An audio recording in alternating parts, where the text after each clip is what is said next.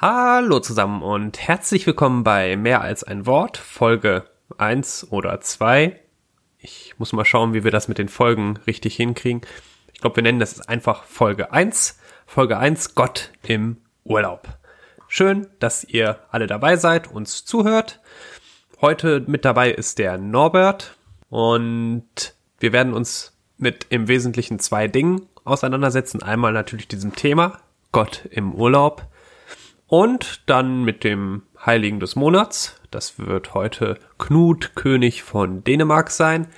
Kennt vielleicht der ein oder andere über Ikea. Wir beginnen aber mit der Frage, was ist Urlaub? Wer sich mit dem Thema Urlaub auseinandersetzt, wird ziemlich schnell erfahren, dass Urlaub eine relativ neue Geschichte ist. Im 19. Jahrhundert, da kannte noch so ziemlich keiner Urlaub.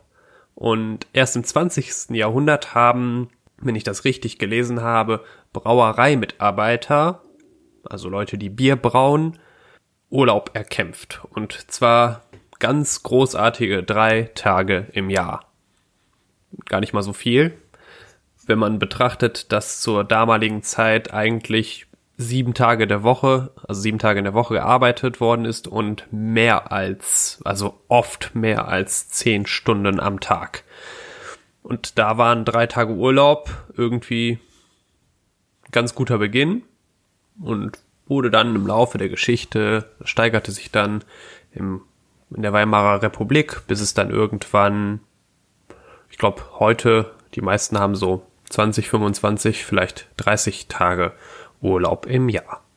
Man kann sich dem Urlaub aber auch auf eine etwas andere Art und Weise nähern, nämlich dem Begriff und wenn man da auf die Sprache genau schaut, kommt der Begriff Urlaub ursprünglich vom Wort Urlaub, wenn ich das richtig ausspreche, U-R-L-O-U-P, Urlaub. Und das bedeutete im Mittelalter, ich glaube im Spät- oder auch vielleicht schon auch im Hochmittelalter, war das die Erlaubnis, sich entfernen zu dürfen. Und das hat sich so ein bisschen geändert. Und mittlerweile so steht es im Duden, heißt Urlaub oder bedeutet Urlaub eine offizielle vorübergehende Freistellung von einem Dienstverhältnis. Und allgemeiner dann, so heißt es auch im Duden, als Dienst- und arbeitsfreie Tage, die der Erholung dienen. So verstehen wir das heute, glaube ich, auch noch ganz gut. Dienst- und arbeitsfreie Tage. Die Möglichkeit, Urlaub zu nehmen und was man so im Urlaub machen kann, was es vielleicht auch irgendwie mit Gott zu tun hat. Und bei mir ist heute der Norbert. Der Norbert ist einer der vier Jugendseelsorger bei uns im Team. Hallo Norbert, schön, dass du da bist. Ja, ich freue mich hier zu sein. Genau, und wir werden jetzt so ein bisschen so 20, 25 Minuten über das Thema Urlaub ins Gespräch kommen, verschiedene Dinge vielleicht anschneiden. Und das passt eigentlich ganz ideal, weil Norbert, der kommt frisch aus dem Urlaub, könnte man sagen. Wo warst du? Ja, gebräunt bist du so halbwegs. Ja, ich bin halbwegs gebräunt, weil ich jetzt nicht auf Mallorca war oder sonst wo, sondern in Polen, in meiner Heimat. Ich habe meine Schwester besucht, die in der Nähe von Danzig wohnt, in Sopot. Sopot, ja, da war, da war ich auch schon mal. Das ist schon, oh, cool. das ist schon ein paar Jahre her. Da war ich dann mit, ich glaube, das war der zweite Urlaub mit meiner Frau, den wir gemacht haben. Du hast gesagt, du hast da Urlaub bei deiner Schwester gemacht. Was, was heißt das denn? Da heißt es dann auch Kinderbetreuung oder? Nein, äh, meine Schwester hat keine Kinder, okay. aber betreut Kinder und Jugendliche, äh, weil sie mit denen arbeitet. Meine Schwester ist ähnlich wie ich Seelsorgerin. Sie ist in einer, man könnte sagen, Ordensgemeinschaft oder geistlichen Gemeinschaft, die Dienerin des Evangeliums mhm. und lebt mit drei anderen Frauen in einem Wohnhaus, in einer Wohnung, wo die geistliches Leben miteinander teilen und in der Pfarrei wo sie wohnen, Jugendarbeit machen und über die Pfarrei hinaus. Und bei denen habe ich dann gewohnt. Okay. Und die wohnen fünf Minuten vom Meer entfernt. Also wirklich ideal äh, in Sopot. Und ich habe die Möglichkeit genutzt, dann ein bisschen die Stadt zu besichtigen. Ist eine totale Urlaubsgegend, aber Urlaubergegend. Wirklich Menschen aus der ganzen Welt kommen tatsächlich dorthin, was nicht selbstverständlich ist für Polen, dass man wirklich auch Asiaten und äh, dunkelhäutige Menschen sieht. Aber da in so Urlaubsgebieten sieht man die auch. Und äh, das war spannend, also auch Menschen äh, ins Gespräch zu kommen mit, aus anderen Kulturen, warum sie nach Polen kommen und nicht in andere Länder zum Beispiel. Das waren schon äh, spannende Gespräche und Begegnungen, die ich dort hatte. Und dann bin ich äh, auch in die Nachbarstädte gegangen, weil Sopot ist in einem so einem Drei-Städte-Eck äh, mit Danzig und Gdingen zusammen und war überwiegend dort äh, so auf historischen Pfaden. Westernplatte, mhm. Beginn des Zweiten Weltkriegs, der sich jetzt zum 80. Mal jährt. Und in Gedingen war ich dann äh, am Meer und habe mich versucht, ein bisschen zu sonnen. Ich habe da so zwei Sachen also gehört, oder drei Sachen. Einmal hast du gesagt, so ein bisschen so Städte besichtigen, dann historische Städten, also Orte und am Ende Strand. Ich habe bei Facebook ein Foto gesehen, wie du versucht hast, das Meer zu teilen oder ein See. Ich bin mir nicht ganz sicher, was das war. Das ist die Ostsee. Ja. Das ist die Ostsee. Hat, hat nicht so ganz geklappt. Aber sind das so drei Elemente, die du auf jeden Fall mit Urlaub verbinden würdest? Städte, Städten besuchen und entspannen? Ja, es gibt, glaube ich, drei Dinge, die mir wichtig sind. Das eine ist tatsächlich Kultur. Also ich könnte nicht zwei Wochen auf Mallorca fliegen und am Strand liegen. Da würde ich wahnsinnig werden. Das könnte ich, ich auch nicht. Das wäre für mich zu much. Ähm, ich könnte aber auch nicht nur irgendwo hinfahren und nur in Museen die ganze Zeit Zeit verbringen. Ich brauche so, ein, so einen Mix aus Entspannung. Das ist eben am Strand liegen, ein Buch lesen, ähm, lange ausschlafen oder zwischendurch schlafen, wie es eben kommt, aber eben keine Termine haben, Zeit haben, einfach in den Tag hinein leben, genauso wie Kultur erleben, ähm, die Kultur der Menschen, bei denen ich da vor Ort bin, in Geschichte der Stadt oder des Landes, in dem ich bin, äh, das ist mir immer wichtig mitzubekommen. Aber auch der religiöse Aspekt ist mir wichtig. Also ähm, nur weil ich im Urlaub bin, heißt das nicht, dass Gott eben nicht dabei ist. Der ist immer da, ähm, so wo ich bin und weil er immer mit mir ist, so glaube ich. Ähm, und so war es mir wichtig, dass ich zum Beispiel auch jeden Tag in die Heilige Messe gegangen bin dort. Ähm, und dort ähm, predigen die Priester oftmals auch werktags, mhm. so dass äh, man neben der dem Sakrament eben auch Impulse für sich, geistliche Impulse bekommt. Und das fand ich auch sehr wertvoll. Spannend, dass du dann in Polen kann ich mir das noch ganz gut vorstellen, dass man da noch jeden Tag eine heilige Messe besuchen kann. Warst du denn auch schon mal irgendwo, wo das gut, du hast bist natürlich Priester, kannst selbst feiern, aber wo das nicht möglich gewesen wäre einfach? Ja, also wo das tatsächlich schwierig war, eine heilige Messe zu feiern. Und ich schaue immer, wenn ich in Urlaub fahre, dass ich möglichst irgendwie ähm, an Orte komme, wo ich auch die Messe feiern, mitfeiern kann. Mir persönlich ähm, ist es wichtig, nicht so sehr, dass ich die Messe selber feiere, ähm, sondern mitfeiern kann, mhm. ähm, um auch äh, ja die Kultur kennenzulernen, wie in anderen Ländern zum Beispiel Messe gefeiert wird. Ne? Das ist das mitzubekommen. Ähm, und das ist leider nicht überall möglich. Also manchmal war es tatsächlich so, dass ich dann für mich allein oder mit ein paar Leuten ich die Messe gefeiert habe, wo ich in Indien war zum Beispiel und es nicht an jeder Ecke eine Kirche gibt oder in Amerika. Ähm, ähm, oder einmal bin ich, äh, habe ich eine Fahrt gemacht auf einem Schiff, einem so einem Traumschiff sozusagen. bin ich im Mittelmeer äh, rumgedüst, das erste und das letzte Mal ähm, weil mich doch einiges abgeschreckt hat, äh, diese Kreuzfahrtschifffahrt zu machen. Aber ich wollte diese Erfahrung einmal machen, habe sie gemacht. Und da habe ich tatsächlich äh, für mich selbst Messe in der Kabine gefeiert, weil da sonst niemand war, der erstens mitfeiern wollte äh, und es auch keine Kapelle gab natürlich auf dem Schiff. Krass, also ich musste gerade dran denken, wo, wo war das bei mir? Und das war in Schweden, war es ganz schwierig, weil da die Städte, als ich vor und meine Frau und ich waren vor drei, vier Jahren in Schweden und die Städte liegen teilweise 50, 60, 70 Kilometer weg. Und da einen Ort zu finden, der, nennen wir mal, eine katholische Kirche hat, das stellte sich als mh, hm, ziemliche Herausforderung dar. Weshalb wir dann sonntags im Urlaub einfach so einen Wortgottesdienst gefeiert haben zu zweit. War auch schön. Meine Frau hat was gelesen, ich habe was gelesen, wir haben ein bisschen gebetet.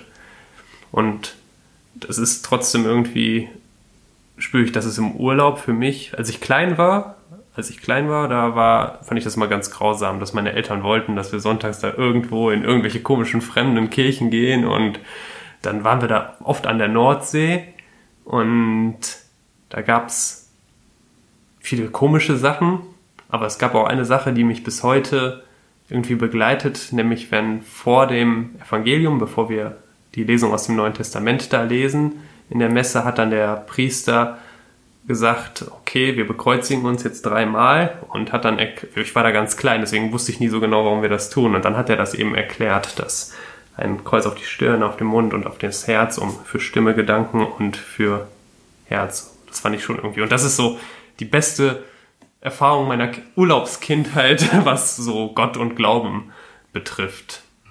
Ich finde das sehr spannend, ähm, tatsächlich Gottesdienste zu besuchen, wenn ich in anderen Ländern bin. Und wenn es die Möglichkeit gibt, nutze ich die auch gerne. Ähm, allein schon, um dieses Gefühl zu haben, was bedeutet katholisch zu sein, nämlich weltumspannend zu einer Gemeinschaft dazuzugehören und ganz gleich, ob ich jetzt in Amerika war, Südamerika, Australien, Asien oder Afrika, äh, in den Ländern dort, mhm. ähm, ich konnte, wenn es dort einen katholischen Gottesdienst gab, den tatsächlich mitfeiern, weil ich die Riten alle kannte, weil ich den Ablauf kannte. Und ich fühlte mich zu Hause, dort in der Kirche, aber auch im Ablauf, obwohl ich die Sprache teilweise auch nicht verstand, fühlte ich mich trotzdem so im Ablauf, Ritus zu Hause. Ich wusste, äh, dass das Vaterunser gerade gebetet wird oder dass man sich gerade aus dem, dem Grund hinkniet, aufsteht. Ähm, und die ähm, Lesungstexte, die konnte ich mir ja vorher aus dem Internet runterziehen oder ich habe so ein Heftchen, wo die dann auf Deutsch stehen, weil die ja überall mhm. auf der mhm. ganzen Welt gleich gelesen genau. werden und in verschiedenen Sprachen. Und ähm, äh, anstatt der Predigt habe ich mir dann einen Impuls irgendwie aus dem Internet rausgesucht zum Sonntagsevangelium und so. Er läuft, ne? Also wenn man will, dann geht das. Du hast gerade gesagt, hast verschiedene sozusagen Kontinente benannt, Amerika, Südamerika. In Amerika, wo warst du denn in Amerika? Ähm, ich war an zwei interessanten Städten und zwar in, äh, war ich zum ersten Mal in Amerika in Memphis. Und der Grund liegt darin, dass Elvis Presley dort gelebt hat und beerdigt ist. Und ich war in seinem Haus, an seinem Grab auf Graceland in Memphis äh, mit einer Gruppe von knapp 30 Leuten, die ich da erst äh, kennengelernt habe, alles Elvis-Fans. Ich fand es total spannend, also mitzubekommen, dass man, um einen Menschen wirklich kennenzulernen, ist es wichtig, die Orte aufzusuchen, die ihn geprägt haben, die den Menschen mhm. geprägt haben, die den Menschen wichtig waren, wer gelebt hat, vielleicht sogar auch gestorben ist. Ich, erst da kriegt man so ein Feeling dafür, wer, wer der Mensch ist. Und ich glaube, dass nicht umsonst deswegen auch viele Leute tatsächlich, wenn sie die Möglichkeit haben, nach Israel pilgern, ne? auf den Spuren Jesu, weil man das Evangelium anders hört und erlebt, wenn man selber wirklich vor Ort war. Ähm, oder Jesus sagt ja nicht umsonst, als er seine Jünger beruft, äh, dass als erstes zu ihnen kommt und seht. Ne? Mhm. Kommt einfach mit und seht, wie ich lebe und ähm, dann folgt mir nach. Und ich glaube, Menschen, um Gott kennenzulernen, ist es wichtig, irgendwie seinen Fußspuren zu gehen. Ähm, aber auch unter uns Menschen. Um uns Menschen kennenzulernen, ist es wichtig zu gucken, was einen Menschen ausmacht, prägt, mit wem er, was er sich umgibt, ihn tatsächlich zu besuchen. Genau, welcher Ort, wo er aufgewachsen ist, das, mhm. da brauchen wir, das ist natürlich eine Verbindung von Urlaub, aber da wenn wir auf uns, glaube ich, auf uns selbst schauen, dann findet, glaube ich, jeder von uns Orte, wo er sagen würde, krass, das hat mich in besonderer Weise geprägt. Für mich ist das Wuppertal, die schönste Stadt Deutschlands, da kann man auch Urlaub machen, auch wenn das keiner glaubt. Und für dich sind das andere Orte. Israel, Memphis, was ist vielleicht der schönste Urlaub gewesen, den du gemacht hast? Ich glaube, der allerschönste Urlaub war der Urlaub mit meinem Vater vor fünf Jahren, als wir die Westküste von Amerika bereist haben zusammen. Wir haben noch nie so einen längeren Vater-Sohn-Urlaub gemacht ähm, und wurden dort eingeladen von Freunden nach Los Angeles zu kommen, bei denen zu wohnen. Und äh, das haben wir dann gemacht und es war für die Beziehung zu meinem Vater, für mich und von meinem Vater zu mir, glaube ich, ganz, ganz wichtig, dass wir über zwei Wochen miteinander sehr eng unterwegs waren und da vieles auch nochmal aussprechen konnten, ähm, zurückschauen konnten, so auf unsere Beziehung und klären konnten auch. Und wir haben wunderschöne Städte gesehen und tolle Erfahrungen gemacht. Also die amerikanische Kultur ist schon faszinierend. Oder Kulturen. Wir waren in San Diego, in San Francisco, Santa Monica, Los Angeles und äh, auch Las Vegas sogar. das ist auch eine Stadt, wo Hast ich sage... Du was verzockt? Nein, ich habe mir, als ich in den Spielcasinos dort war, taten die, die Menschen so leid, weil ich habe ältere Menschen gesehen, die da ihr letztes Geld verspielt haben an Automaten und mir tat das eher wirklich, mhm. hätte ich mir das eher abgestoßen, das Ganze dort. Ähm, und dass es überall an Straßen Prostitu Prostituierte, äh, männliche wie weibliche gab, die ihre Dienste da angeboten haben. Hier gerade haben wir den Klimaschutz vor der Haustür. Passend zum Urlaub. Friday for Future. Fridays for Future. Man soll also nicht so viel fliegen. Es ging gerade so ein bisschen um Las Vegas und um das Leiden, aber eigentlich warst du ja nicht da, um solche Themen sich zu widmen, sondern was da im Urlaub mit deinem Vater und hast viel über das glaube ich nämlich auch, dass Urlaub immer in der Lage ist, auch Beziehungen zu verstärken, zu heilen, in irgendeiner Weise eine Auseinandersetzung mit seinem Gegenüber zu ja. haben. Ich glaube, wenn man jetzt nicht gerade als Jugendlicher mit der Familie verreist und eben damit kommen muss, äh, sondern wenn man ähm, als erwachsener Mensch die Auswahl hat, mit wem man fährt, dann ähm, ist es schon interessant zu gucken, mit wem man fährt. Ja? Vielleicht fährt man eben mit seinem Partner, äh, ja, Ehepartner, ähm, oder man fährt mit Freunden und äh, welchen Freunden und so. Ich glaube, da ist man, äh, da sucht man schon sehr gut aus, mit wem man sich so eng verknüpft und auf den Weg begibt. Ähm, und das hat schon, glaube ich, eine große Bedeutung. Die Menschen, die man sich für den Urlaub auswählt, weil man sich vom Urlaub ja auch ganz viel erhofft, glaube ich, ne? dass man wirklich auch zur Ruhe kommt, Entspannung hat, Spaß hat. Ähm, und das, glaube ich, geht nur mit Menschen, die man einschätzt, okay, mit denen geht das auch, was ich so vorhabe. Und ähm, ja, für mich war das eine ganz wichtige Zeit eben mit meinem Vater. Ich verreise auch mit, mit Freunden, aber eben auch gerne mit, mit, mit der Familie und Geschwistern. Und äh, das war zum ersten Mal eine größere Reise mit meinem Vater. Ähm, und ich habe äh, festgestellt, dass wir ähm, in vielem auch ähnliche Vorlieben haben, was ich so bisher gar nicht gedacht hätte, oder ähnliche Interessen. Ähm, und das stellt man, glaube ich, nur wirklich raus, wenn man sich mit einem Menschen wirklich auf den Weg macht. Ähm, oder was auch für mich total interessant war, das wusste ich gar nicht, ich musste erst äh, 38 Jahre alt werden, um das äh, zu erkennen, ist, dass äh, zum Beispiel die ganze Westküste von Amerika, äh, dass es ehemals franziskanische Ordenssiedlungen sind und die Städte nach den franziskanischen Siedlungen benannt wurden, die Großstädte. Ob das mhm. San Diego ist, was bedeutet der heilige Jakobus, oder eben Santa Monica, die heilige Monika, Santa Barbara, die heilige Barbara, oder wie San Francisco, nach dem heiligen Franziskus benannt. Oder eben auch selbst Los Angeles, äh, das von äh, dem, dem äh, franziskanischen oder von Assisi Maria degli Angeli kommt. Ursprünglich hieß die Stadt auch Maria de los Angelos und hat man es gekürzt auf Los Angeles, also die Engel, aber eigentlich Maria von den Engeln.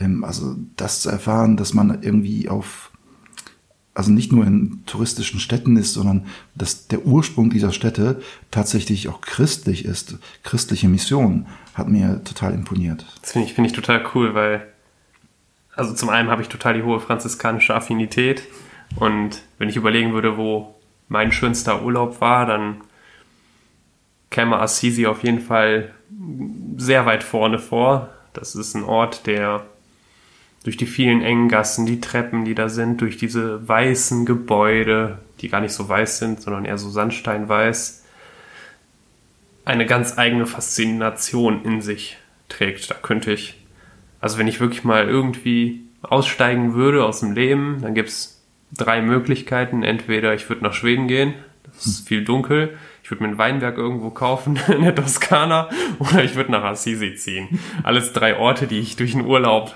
irgendwie in besonderer Weise kennen und auch lieben gelernt habe. Aber auch sehr unterschiedliche Orte, ja. interessant, weil das vielleicht auch verschiedene Aspekte in einem anspricht. Ne? Ja. Und das zweite, wo du sagtest, man darf sich aussuchen, mit wem man in Urlaub fährt und macht sich auf den Weg. Ich selbst bin immer zwei Wochen im Urlaub mit 40, 30, 40 Kindern aus Wuppertal Oberwarm, wo wir einfach versuchen, diese Kids, die viel Gebrochenheit und auch Leid im Alltag erfahren, eine Zeit zu bieten, in denen sie wie auch immer Heil erfahren. Und da spüre ich ganz besonders, dass das weit mehr ist als einfach nur Urlaub. Man könnte auch sagen, Max, du bist verrückt, du gehst dahin, fährst da mit, zahlst manchmal noch dazu, damit du überhaupt als Leiter mitfahren kannst. Hast du nichts Besseres zu tun. Und doch ist es so, dass man nach diesen zwei Wochen, einmal ist es Urlaub für mich, weil es kein Alltag ist, überhaupt nicht, ich habe nicht jeden Tag mit solchen Kids zu tun. Und zum anderen, weil ich danach immer irgendwo doch auch erholt bin. Hm. Das ist schon erstaunlich auch. Aber das sind so, und das zeigt nochmal, wie das ist mit den Beziehungen zu den Menschen, die da entstehen und auf dem Weg, den man da ist. Und klar, es ist irgendwo eine christliche Freizeit, unser Pfarrer fährt auch mit und ja, wir haben jeden Morgen Gebet und so weiter. Und das glaube ich safe, dass das auch mitprägt und auch trägt, wenn man den Tag so beginnt und den Tag so endet und dann nicht sagt, okay, ich bin im Urlaub, ist mir egal jetzt, sondern das ganz bewusst auch als, nennen wir es mal, Gemeinschaftskleber in diesem Urlaub auch nutzt. Hm. Was, was ich total schön finde, ist, dass ich das Geschenk habe, als Jugendseelsorger oftmals Fahrten zu machen, ob das eben mit Hassisis, mit Eheleuten ähm, oder, ähm, oder mit anderen Jugendlichen oder eine Fahrt nach Thésée oder eine Fahrt nach Rom ähm, oder in ein Ferienlager. Was oftmals für andere eine, ein reiner Urlaub ist, ist für mich Arbeit verbunden mit Urlaub. Beziehungsweise viele verstehen dann gar nicht, dass es für mich Arbeit ist, weil es für sie ja Urlaub ist. Äh, und für mich ist es schön, dass ich beides ver ver verquicken kann. Dass es natürlich mein Dienst ist, den ich tue, aber gleichzeitig für mich auch wirklich was Urlaubsmäßiges hat, weil ich eben äh, in einem anderen Ort bin und äh, Menschen begegne und auch für mich ähm, Entspannung erfahre und, ähm, und noch viel Neues und was mich bereichert. Und da bin ich dankbar für, dass ich sozusagen Beruf und Arbeit irgendwie auch mit Urlaub in Verbindung bringen kann. Finde ich auch toll. Haben auch nicht viele die Möglichkeit. Ist es denn so, wir haben jetzt über verschiedene Orte gesprochen und du hast gerade gesagt, ja, Beruf und Arbeit verbinden und da tatsächlich dann auch Urlaub zu haben. Ist denn TC auch ein Ort des Urlaubs? Weil den Eindruck habe ich irgendwie bei Jugendlichen, also kein, ich kenne keinen Jugendlichen, der mir gesagt hat, TC sei Urlaub. Wenn ich so drüber nachdenke, für mich persönlich ist äh, Tessé definitiv, wenn ich dahin fahre, mit viel auch Arbeit verbunden, ähm, aber äh, weil ähm, Arbeit verbunden in dem Sinne, äh, dass ich dort auch Gottesdienste feiere, dass ich auch Beichte höre, für Gespräche bereitstehe ähm, oder versuche eben die Gruppe zu koordinieren, mit der ich zusammen bin. Aber es gibt auch eben Möglichkeiten, sich zurückzuziehen, ähm, im Gebet zu sein, Ruhe zu finden, viel zu lesen und das genieße ich. Das sind für mich auch Aspekte des Urlaubs, wo ich sonst so im normalen Alltag, also gerade was das Thema Lesen anbetrifft, was ich gerne tue, im normalen Alltag nicht zukomme. Und das genieße ich dort an solchen Orten. Ähm, ich ziehe mich auch gerne zum Beispiel ähm, in bestimmte Klöster zurück. Also ich, ein Kloster habe ich in Belgien, das in Cheftonia, ein Benediktinerkloster, wo ich manchmal bis zu dreimal im Jahr für ein paar Tage jeweils bin ähm, und dort so für mich innerlich auftanke. Das ist auch gehört mit zu den schönsten äh, Dingen oder Urlauben, ist für mich gar nicht so viel ähm, dann zu reisen, wenn ich im Urlaub bin, zum Beispiel, wie ich in Amerika erzählt habe, was ich dann dort alles gesehen habe an Städten, sondern es tut auch einfach mal, mal gut, an einem Ort zu sein und dann gar nicht zu verreisen, sondern wirklich das Auto stehen zu lassen an dem Ort und äh, keine Termine zu haben, nicht irgendwo hinfahren zu müssen, sondern einfach in den Tag hinein zu leben, zu gucken, was sich ergibt, die Natur zu genießen, äh, viel zu spazieren, zu lesen, wirklich gut auch auszuschlafen. Das finde ich auch wichtig, echt für den Urlaub. Mein Körper zeigt mir das dann immer wieder. Ähm, und dann ja, Zeit zu haben für, für Geistliches, für, fürs Gebet, für Gottesdienst, aber so, wie es äh, einem gerade gut tut, ohne irgendwelche Zwänge oder Auflagen. Und das genieße ich super und das brauche ich. Das ist für mich eins, ja, mit der schönste Urlaub, wenn ich so äh, ich abschalten kann ähm, und ganz da sein kann an dem Ort, wo ich bin. Ich mich, das ist einfach eine Frage, die hatte ich mir gerade selbst gestellt.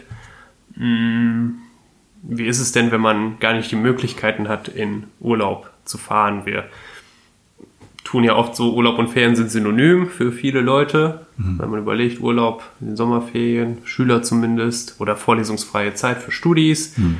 Aber was ist, wenn man da gar nicht so in den Urlaub fahren kann? Gibt es sowas wie Urlaub? Du hast so ein bisschen beschrieben, ja, dann da rauszugehen, Spaziergänge, das waren alles so Sachen, da habe ich gedacht, hm, wenn man wirklich möchte, kann es auch sowas wie Urlaub im Alltag mhm. geben. Und vielleicht sogar jenseits von Ferienzeiten. Also ich habe gerade nachgedacht, manchmal war, ich habe lange Zeit an der Uni gearbeitet und dann war die Zugfahrt immer so ein bisschen wie Urlaub im Alltag, weil das so Verbindung war zwischen Arbeit und Zuhause und doch irgendwie dazwischen. Da konnte ich dann, da habe ich nämlich viele Bücher gelesen, sehr viele. Ich habe in meinem Leben nie, nie wieder so viele Bücher gelesen wie zur Zeit, als ich studiert und an der Uni gearbeitet habe, weil ich einfach jeden Tag 40 Minuten im Zug hatte. Aber Hättest du irgendwie noch so Ideen, was es heißt Urlaub zu Hause, wenn man nicht die Möglichkeit hat, irgendwie weit wegzufahren? Ja, man kann auch Urlaub auf Balkonien machen, wie man das nennt. Also bei sich zu Hause. Ich glaube, das hängt viel davon ab, hm, wie viel Zeit man zur Verfügung hat am Tag oder in der Woche und äh, in, welche soziale Gefüge man eingebettet ist. Also hat man Freunde, hat man irgendwie Kollegen, ähm, Familie, mit denen man was zusammen unternehmen kann, zum Beispiel. Ne? Oder sind die auch alle weg oder gibt es sie nicht? Ich glaube, davon hängt tatsächlich vieles ab. Nichtsdestotrotz würde ich sagen, man kann auch tatsächlich sich so Urlaubsorte ähm, aussuchen, die gar nicht weg, weit weg sein müssen von dem Ort, wo man wohnt, ähm, indem man eben spaziert oder etwas macht, was einem wirklich Freude macht, was einen Spaß macht, Entspannung bietet. Ähm, und sei es ein Spaziergang, sei es, dass man was liest oder sich was anschaut, was man schon immer gucken wollte, aber keine Zeit hatte, ins Kino geht, Freunde trifft, oder auch mal in die Zeit nimmt, ich, äh, in die Kirche zu gehen, wenn es draußen heiß ist und meistens ist es ziemlich kühl äh, in der Kirche äh, und dort mal Ruhe zu suchen oder mhm. so, die man sonst im Alltag nicht hat. Also ich glaube, man kann da wirklich erfinderisch sein und man findet dann garantiert etwas, was einem gut tut, wenn man eben die Zeit und die Möglichkeiten hat.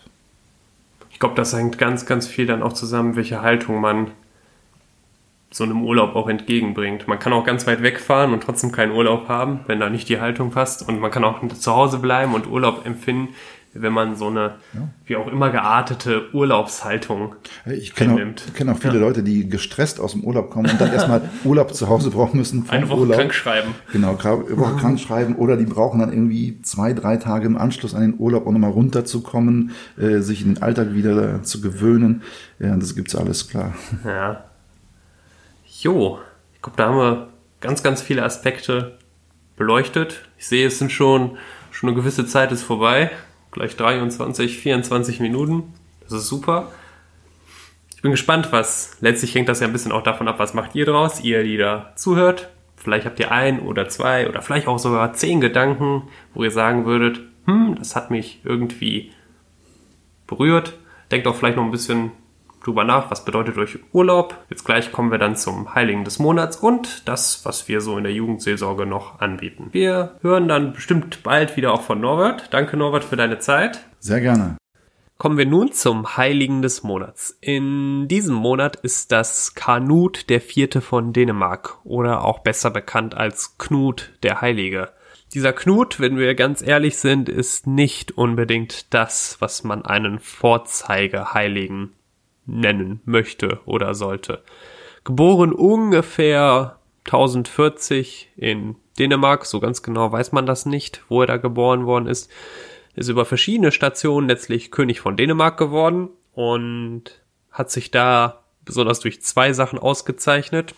Ein relativ tyrannischer Herrscher zu sein, der sehr strenge Fastenvorschriften erlassen hat und Kreuzzüge geführt hat und auch sonst versucht hat, alles irgendwie unter seiner Herrschaft in den Griff zu kriegen. Hat Bischöfe unterworfen und verschiedene andere Kleinigkeiten und Großigkeiten, Dinge, die nicht ganz so, zumindest aus heutiger Perspektive, nicht ganz so gut sind.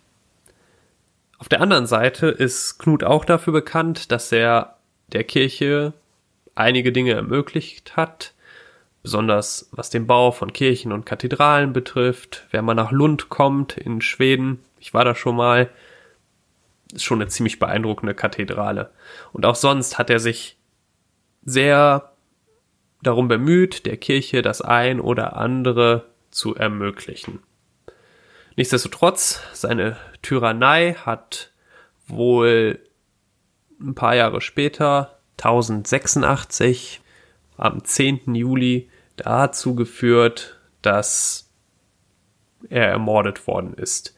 Und zwar nicht irgendwo, sondern weil er schon gemerkt hat, dass die Stimmung sich ein wenig gegen ihn wendet, hat er sich in einer Kirche verschanzt und der Mob ist dann da reingekommen und hat ihn letztlich ermordet. Weshalb er, ziemlich sicher auch deshalb, als Märtyrer gilt. Das andere, weshalb er wahrscheinlich 1101 von Papst Paschalis II. heilig gesprochen worden ist, sind wohl ein paar Wunder, was auch immer Wunder bedeuten. Das wäre vielleicht mal ein Thema für eine weitere Folge in dem Rahmen dieses Podcasts. Was sind eigentlich Wunder? Weshalb er also, da sind wohl Wunder an seinem Grab passiert und weshalb ihm Papst Paschalis II. dann 1101 heilig gesprochen hat. Wenn man sich noch ein bisschen weiter mit Knut auseinandersetzt, wird man auch sehen, hm, irgendwie hat er Weihnachten verlängert, hat gesagt, nach Weihnachten soll 20 Tage gefeiert werden, weshalb auch noch heute am 13. Januar der Knuttag gefeiert wird. Ein paar werden sich jetzt denken, hm, habe ich schon mal gehört. Richtig, Ikea hat das im Rahmen von verschiedenen Werbungen auch nochmal in Erinnerung gerufen, wenn dann da dieser Tannenbaum von oben runterfällt. Viele Ikea-Märkte bieten das ja jetzt an, den Tannenbaum-Weitwurf. Und vielleicht denkt ihr jetzt ja daran, aha, das hängt wohl mit diesem Knut zusammen. Was machen wir jetzt damit? Klar, dieser Knut ist nicht der Vorzeigeheilige, aber, und das zeigt sich, er war ein Mensch mit Brüchen und Rissen, etwas, was sozusagen da sein Leben durchbrochen und auch zerrissen hat, Dinge, die nicht so gut waren und das ist etwas, was wir wohl auch kennen, dass unser Leben nun mal auch gezeichnet ist von Dingen und Brüchen und wir dennoch, und das ist das Wunderbare, zur Heiligkeit berufen sind. So viel zu Knut, König von Dänemark. Und an dieser Stelle käme eigentlich der Ausblick, was haben wir im Juli oder auch Anfang August bis zum, bis zur nächsten Folge eigentlich vor in der Jugendseelsorge? Was können wir an Angeboten machen? Und man spürt, es sind Ferien. Und wir haben in der Form keine Angebote, zu denen wir ganz explizit einladen. Ihr seid natürlich herzlich eingeladen, wenn ihr wollt. Wir stehen immer für Gespräche zur Verfügung.